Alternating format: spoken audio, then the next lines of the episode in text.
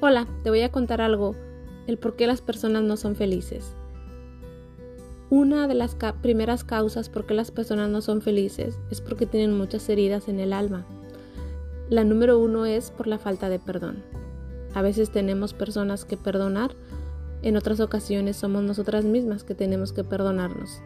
Han ocurrido cosas en nuestra vida en las que nosotras nos sentimos culpables. Cuando nosotras nos sentimos culpables es uno de los mayores enemigos y de las causas por las cuales nosotros nos sentimos insatisfechos y nos sentimos merecedores de las cosas malas que nos pasan. Cuando tú te perdonas puedes liberarte de esa parte de culpa y poder vivir más tranquilo.